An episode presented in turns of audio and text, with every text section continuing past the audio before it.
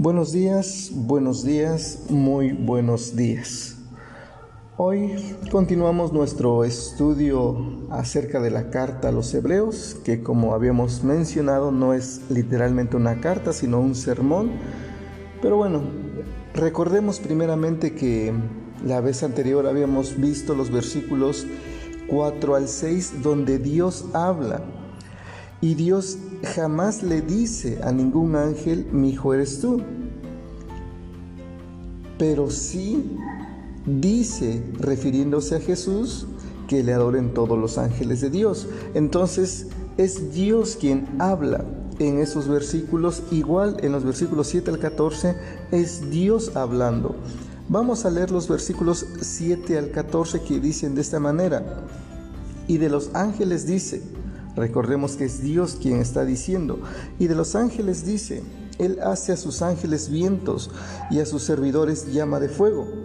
Mientras que del Hijo dice, es, es, decir, Dios diciendo acerca del Hijo o hablando acerca del Hijo, dice esto, tu trono, oh Dios, es por los siglos de los siglos. Cetro de rectitud es el cetro de tu reino.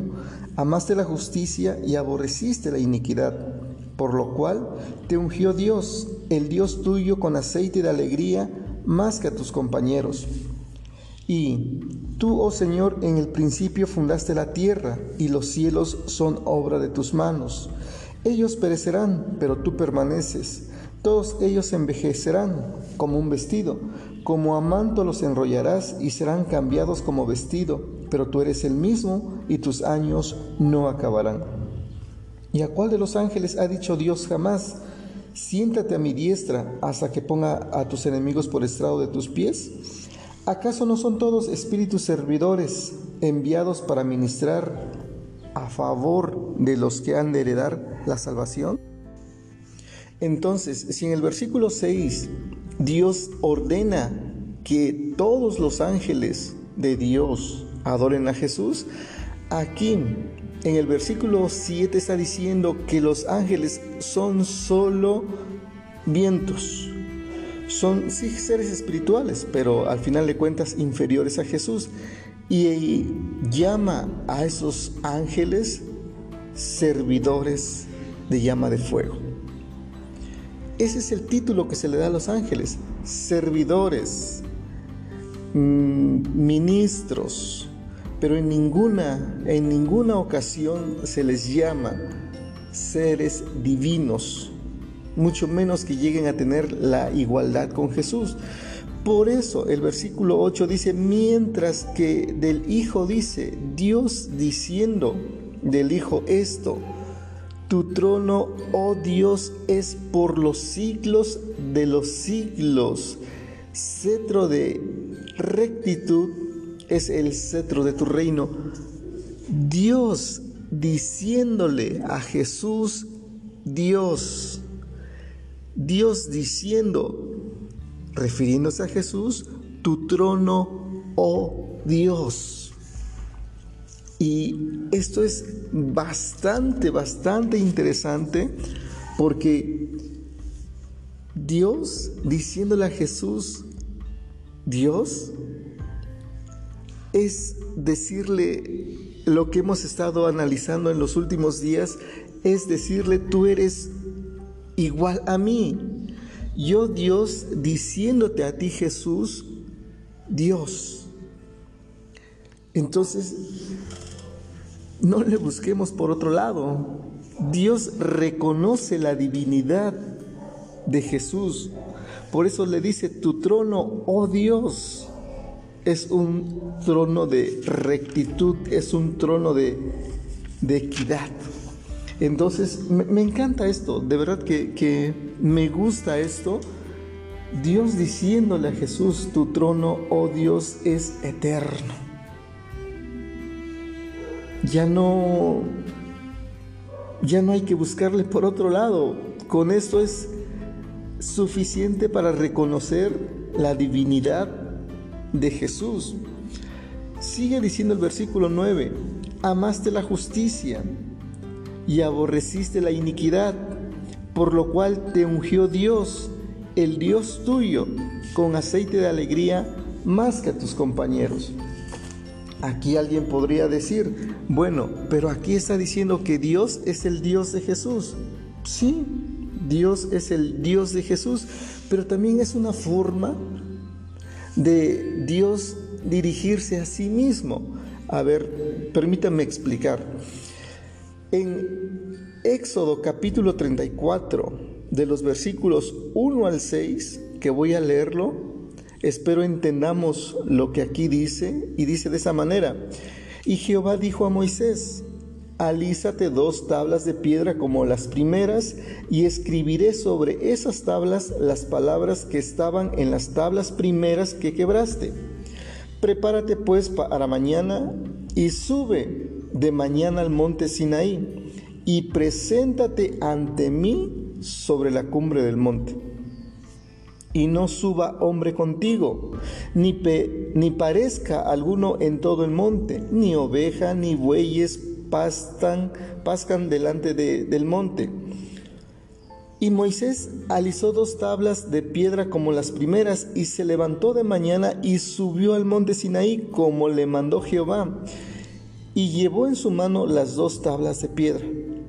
Y Jehová descendió en la nube, y estuvo ahí con él, proclamando el nombre de Jehová.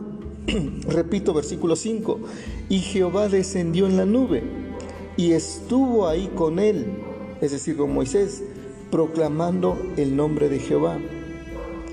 Y Jehová descendió en la nube, proclamando el nombre de Jehová. Versículo 6 dice, y pasando Jehová por delante de él, es decir, de Moisés, proclamó, Jehová, Jehová, fuerte, misericordioso y piadoso, tardo para la ira y grande en misericordia y verdad. Aquí Jehová proclama el nombre de Jehová y Jehová dice que Jehová es fuerte, misericordioso y piadoso. Es lo mismo que pasa en el versículo 9. Es Dios proclamando el nombre de Dios. Cuando dice, por lo cual te ungió Dios, el Dios tuyo es básicamente lo mismo que, que leemos en Éxodo. Dios proclamando a Dios.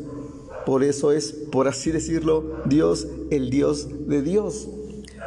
Dios, el Dios tuyo, dice en el versículo 9, es lo mismo que estamos viendo en, en Éxodo. Dios proclamando el nombre de Dios. Sigue diciendo versículo 9, por lo cual Dios, el Dios tuyo, te mm, con aceite de alegría te ha ungido más que a tus compañeros ¿Y quiénes son esos compañeros de Jesús? ¿Por qué habla de Jesús que tiene compañeros? Pues básicamente se está refiriendo a que todos los que le hemos aceptado como Salvador somos hermanos de Jesús.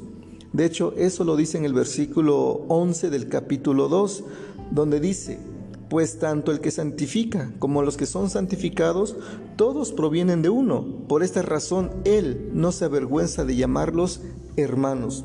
En ese sentido, somos compañeros de Jesús porque somos hermanos. Hermanos de Jesús por adopción. Efesios 2.19 dice, así que ya no son, hijos, eh, ya no son extranjeros ni advenedizos sino que ahora son conciudadanos de los santos y miembros de la familia de Dios, pero somos hijos por adopción. Jesús es hijo directamente de Dios porque tiene la misma naturaleza de Dios. Nosotros no. Somos hijos de Dios por adopción. Cuando le aceptamos como nuestro Señor y Salvador, llegamos a ser hijos de Dios. En ese sentido somos los compañeros de Jesús pero jamás seremos iguales a Jesús. Versículo 10 dice, y tú, otra vez Dios refiriéndose a Jesús, y tú, oh Señor, en el principio fundaste la tierra y los cielos son obra de tus manos. Dios reconociendo que el Señor Jesús en el principio fundó la tierra y los cielos son obra de sus manos. Pero cuando vamos a Génesis capítulo 1, es Dios quien crea el universo, el universo, es Dios quien crea la tierra, es Dios quien crea los cielos, es Dios quien crea todo. Pero aquí Dios reconoce que Jesús es el creador de todo. Tú, oh Señor, en el principio fundaste la tierra y los cielos son obra de tus manos.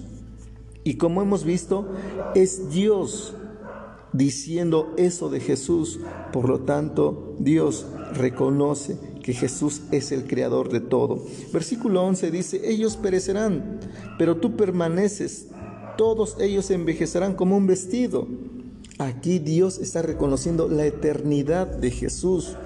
El universo que creaste van a desaparecer, van a envejecer, pero tú eres el mismo ayer, hoy y por los siglos. Versículo 12 dice de esta manera, como a manto los enrollarás y serán cambiados como vestido, pero tú eres el mismo y tus años no acabarán. Confirma o reafirma lo anterior hablando de la eternidad de Jesús. Y terminamos los últimos dos versículos, 13 y 14, que dicen, ¿y a cuál de los ángeles ha dicho Dios jamás, siéntate a mi derecha hasta que ponga tus enemigos por estrado de tus pies? A nadie. A ningún ángel Dios jamás le dijo eso. A Jesús sí. A Jesús Dios le dice eso, siéntate a mi diestra hasta que ponga a tus enemigos por estrado de tus pies. Y como vimos anteriormente en Filipenses, cuando eso suceda, toda, toda lengua confesará que Jesucristo es el Señor, tanto lo creado arriba en el cielo, en la tierra y debajo de la tierra. Versículo 14. ¿Acaso no son todos espíritus servidores, refiriéndose a los ángeles, enviados para ministrar a favor de los que han de heredar la salvación? Sí, todos los ángeles son espíritus servidores. Pero Jesús, siendo Dios, es digno de que todos estos espíritus servidores le adoren por la eternidad. Jesús lo merece porque Jesús, porque Jesús siendo Dios, su trono permanece para siempre, porque su trono es un trono de rectitud, porque Jesús es el creador de todo, porque Jesús es eterno, por eso merece toda, toda la adoración. Pues que Dios te bendiga rica y abundantemente y nos escuchamos en la próxima.